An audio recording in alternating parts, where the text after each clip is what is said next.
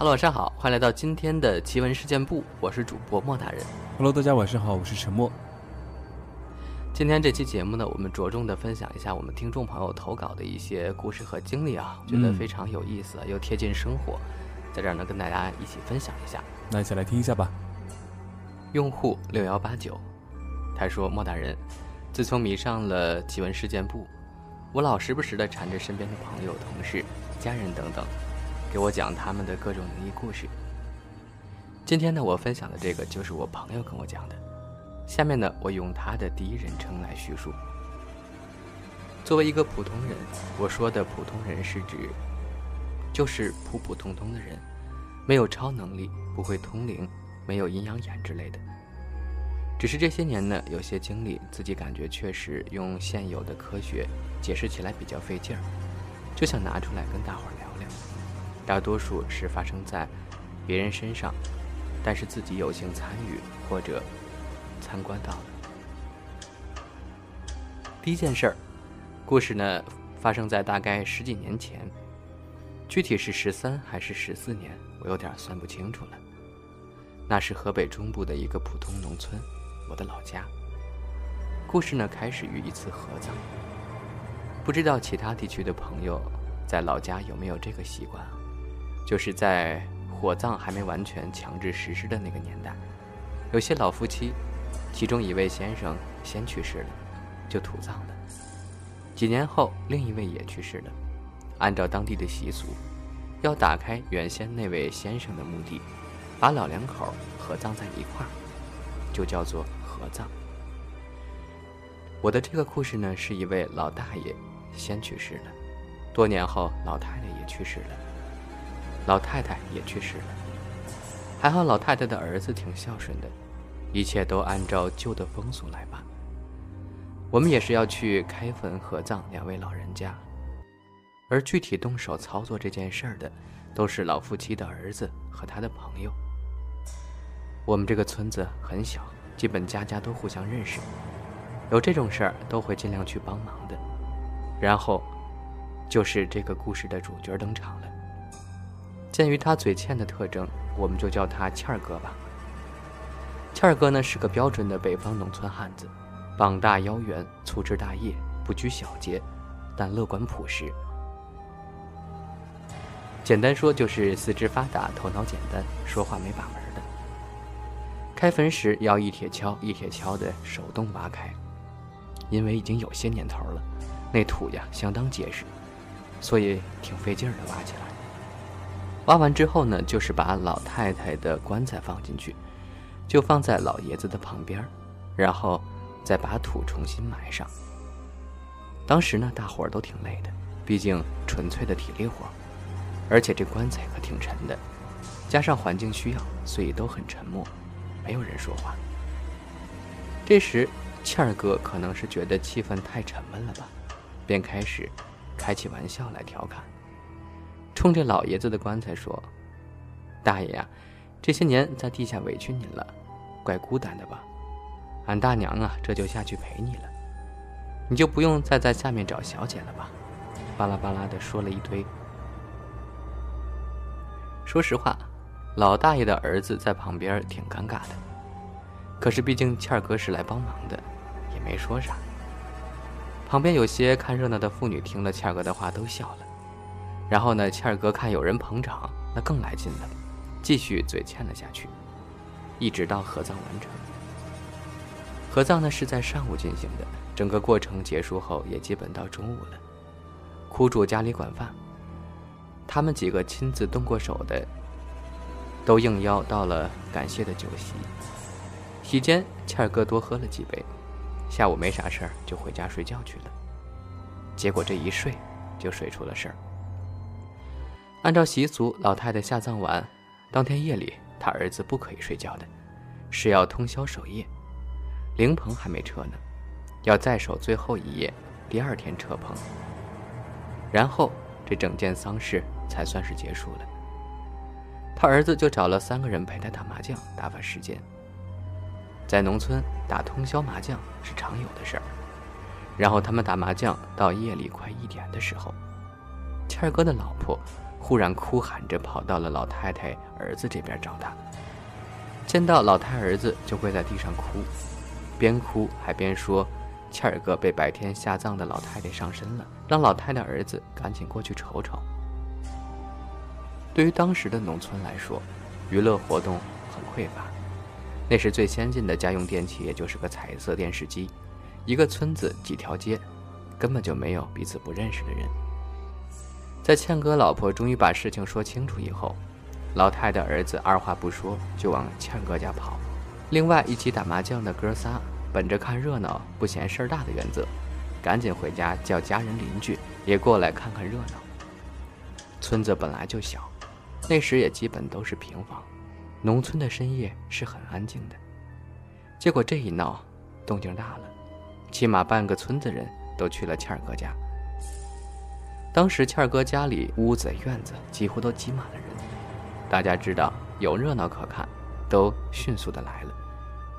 因为我和我哥去的比较早，进到了屋里面，有幸看到了全程。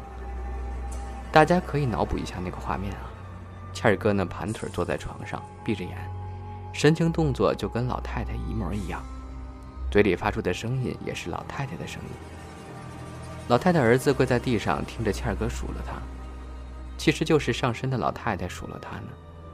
老太太数落儿子，数落了很久，大概就是说嫌弃自己儿子交友不慎，交了倩儿哥这么一个嘴欠的玩意儿做朋友。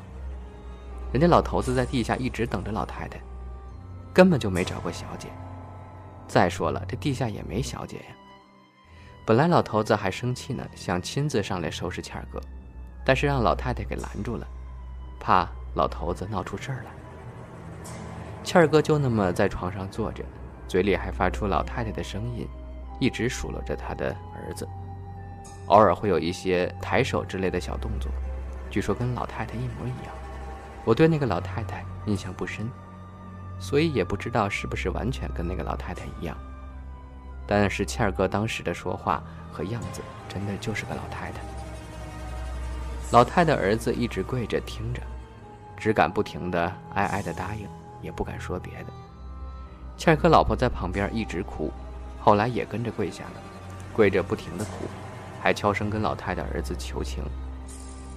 老太儿子可能也是觉得老太太差不多消火了，就大着胆子问老太还有啥要求，又替倩儿哥说了几句好话，求老太太放过倩儿哥。老太太想了想，说让倩儿哥家里给钱，倩儿哥老婆说给多少，老太太就说你们看着办吧。然后这时有个懂一些这个事儿的老人就跟倩儿哥媳妇儿说：“赶紧买冥币吧，上老太太坟前烧了，多买些。”倩儿哥媳妇儿赶紧叫上几个人陪着去买，陪着去买纸钱儿。那种买纸钱、冥币一类的店铺都是二十四小时营业的，不用担心因为深夜会买不着。然后我和老太儿子都在屋里没走，被上身的谦儿哥还是絮絮叨叨的说个没完。过了一会儿吧，大概二十分钟，谦儿哥忽然笑了一下，然后说了一句：“行了，我走了。”一头栽倒在床上就睡着了。又过了一会儿，谦儿哥媳妇儿回来了。那个没有手机的年代，不像现在这么方便。谦儿哥媳妇儿和老太太儿子对了一下时间，老太离开倩儿哥的时间，基本就跟倩儿哥媳妇儿在坟地烧纸的时间吻合。然后呢，大家就都很安静的看着，好像睡着的倩儿哥。过了一会儿呢，倩儿哥的呼噜声都渐渐响起来了。然后倩儿哥他媳妇儿就去拍了拍倩儿哥。当时大家都在，可能仗着人多吧。倩儿哥他媳妇儿也震惊了很多，大着胆儿摇了倩儿哥几下，他终于醒了。一睁眼吓了一跳，不知道家里咋来了这么多人。然后被上身的这段记忆是完全没有的，在倩儿哥的记忆中，他自己就是一直睡觉的。然后倩儿哥恢复正常以后，大家就散了。但接下来的几天，倩儿哥一直都无精打采的，干什么都提不起精神来。有人说他是伤了元气，要休养。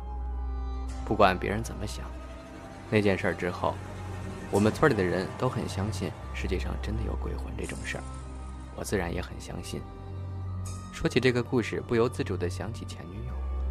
他的姥爷在头七那天回魂，真的是伤到了人。那个故事还有点恐怖，父子之间的仇恨竟然真的到了做鬼都不放过你的地步，也不知道是可恨还是可悲，但一切都是因果报应。这件事儿呢，咱们留着下一次的节目中再跟大家分享。接下来呢，来听听沉默带来的另一个故事。好的，这位听众叫他是个英文很长啊，然后我百度翻译了一下，好像是叫卡塔利娜卡纳瓦金啊，可能读读错了，翻译错了。那希望这个听众后面能给我这个回一下，你叫什么名字啊？好了，它的内容是：沉默你好，听事件播很久了，算是考古级的老听众了。第一期开始，一期不落下的听了主播们讲的很多别人的投稿和故事后。今天我也要分享我的故事了。最近恰逢疫情期间，欧洲更是严重，所以每天赋闲在家，和老公种种花，养养鱼，泡泡茶，逗两娃，闲得不亦乐乎。而一次我和老公在家聊天聊到的事情，让我想起了一件不算尘封已久，但是也绝对是我这不到二十四年的人生经历中发生过的最不合常理的事情。我不知道这是巧合。还是因为平行时空真的存在。事情还要从二零一六年说起，那一年我还在芬兰读书，由于实验室做了太久的实验助理，脸太熟，招生季期间被副校长，也就是我的教授，抓了本人做壮丁，替休产假的秘书帮忙审核来自中国的申请学生成绩单。审核当下，没有问题被发现，录取通知书就这样被教务系统发出去了。那些被录取的学生们，在拿到录取通知书之后，要开始联络领事馆和签证中心办手续了。问题就出现在秋季快开学的时候，学校提出了二审成绩单，要求审核人对中国学生的成绩单做公正性审查，也就是联系学校，要求校方发来一份成绩单与学生自己提供的成绩单进行对比，安全起见，防止黑客篡改。我们二审完全用纸按笔审，成绩单有问题的话，录取资格会被取消，没办法来芬兰了。而我接到了任务，却没有立刻做这件事，而是去吃了个午饭。等到回到办公室，审核纸案不见了，办公桌已经空了，只剩下我的钢笔，孤零零地摆在桌上。去找院长，院长说我刚才已经亲自来上交了，靠我办的迅速。让我把假造成绩单交给教务中心，因为要联系被拒学生了。还问我说，标记用的钢笔的墨水是什么牌子，很香。送完那一张成绩单，我满腹狐疑地回到了办公室，闻了闻自己的墨水，并不香，而且我的钢笔明明还没有灌墨水，我还没有开始做。新字，我刚才明明在吃饭啊。想到这儿。我就打开了钢笔笔帽，还真的很香，心里却很不爽。到底是谁用了我的钢笔，还替我做了我的工作？但是没仔细想，也没追究。任务完成了，就回到了实验楼。二零一六年的招生工作就这样结束了。后面再发生的事情，我也并没往这方面想。二零一六年秋天，刚开学的某一天，我的教授在实验室消毒间。跟我说，他接到一个电话，说一个女性用英文询问，飞来芬兰被海关遣返该怎么办。教授问了名字，告诉他我们学校不会再给申请信息造假的人第二次机会。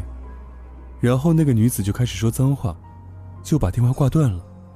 我问教授，他为什么被遣返？教授说，造假被接就取消录取，并且通知芬兰海关和领事馆取消签证有效性。然后教授又补了一句：“因为诚信问题导致录取作废被遣返，他这辈子很难来到欧洲了。”当时的我真的以为，这只是招生工作中的一个小插曲。二零一六年学年末结束，我由于手腕旧伤休了学，暂停了工作，打算去别的国家玩一玩，走一走，顺便养伤。最终，我申请了法国的一间语言中心。想要去一个新国家去学一门新语言，疗愈一下自己。就这样，二零一七年，我离开芬兰，踏上了法国的土地。年末的生日，在巴黎的朋友家蹭饭，我遇到了一个韩国人，他知道了我来自芬兰的学校，他也对那里很感兴趣。我的塑料法语和他的塑料汉语的会面，导致了后面的三周后，二零一八年初，我们闪婚了。结婚十个月后，我们的两个孩子出生了，一切发生的太快，又太反常。可是当场的幸福享有者，会看得出当时的反常吗？我想是不会的。当然，听到这里，二零一六年我参与的招生事宜，那个被取消录取、被遣返的女学生，和我的老公有什么关系呢？可能脑洞大的小伙伴已经猜到了，当年被芬兰的学校取消资格的女孩，就是老公的前女友。由于申请失利，加上她把一切罪过怪罪给她当时的男友。也就是我的老公，给他选了赫尔辛基的大学。被录取之后，几乎永远来不了欧洲了。之后他们的感情没有挺过2016年的录取季，就这么分手了。而前女友申请我的学校被拒，导致被遣返来不了欧洲，最后导致了分手，就是开头提到的我的老公在喝茶时给我讲的故事。仔细想来，细思极恐。2016年。我根本不认识在巴黎的朋友，更不可能认识我老公。而前女友被遣返有我的责任，因为一审我没看出成绩单造假，二审送过去的成绩单，教授说是我亲自送去了他的院长办公室。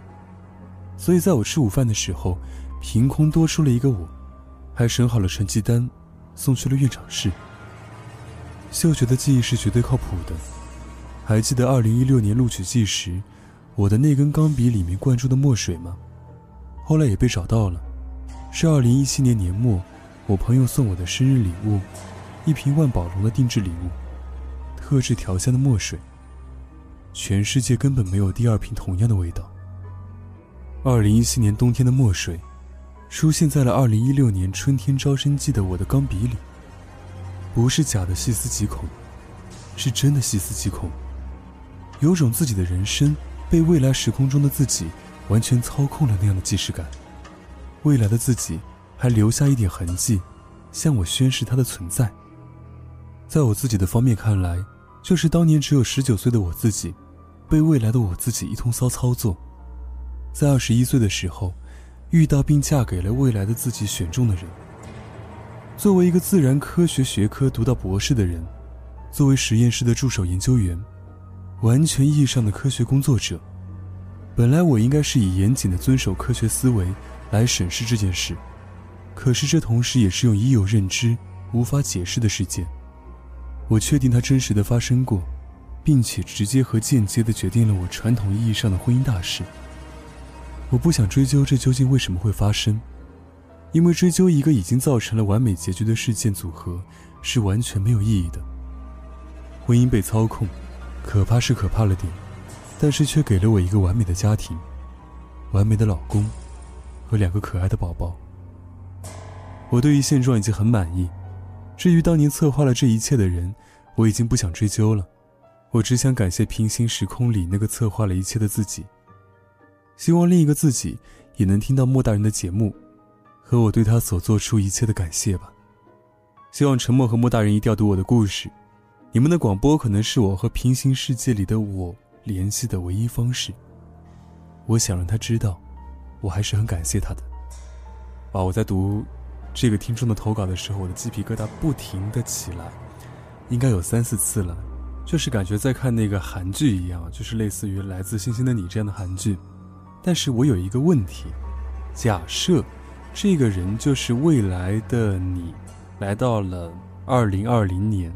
那是不是能够反推出，在未来几十年里面，我们的科技能够发展到说，它能够随意的穿梭时空，是不是能够这样理解？那不然，因为我前面有想过，会不会不是你是别人，但是你的教授又说，你的那个形状，对吧？你亲自拿着这个东西到了校长室，那就说明肯定是你本人过去的。但是你本人从未来穿越到现在，是不是说明，可能几十年后的科技能够达到这个要求呢？那我的脑洞刚才就突然开了一下。那当然也有可能是几百年后，对不对？人类可能以某一种的状态啊，能够随意的，对吧？出现，或者就像超人电影当中，呃，在这个飞船上面，只要插入那个钥匙，超人的父母就可以随意的出现在这个飞船里面。当然，等等的啊，我也是基于这个听众的投稿，开展了一下头脑风暴啊，觉得还挺神奇的。当然，在这个科技之外，还有很多很多我们想不到或者说没有见到的一些事情啊，包括像之前我们读过的一些走音啊，等等的一些这个可以说是。玄学啊，或者说是一些比较很奥妙的一些东西啊，也说不定，对吧？好了，以上呢就是今天奇闻事件部分享的全部内容了。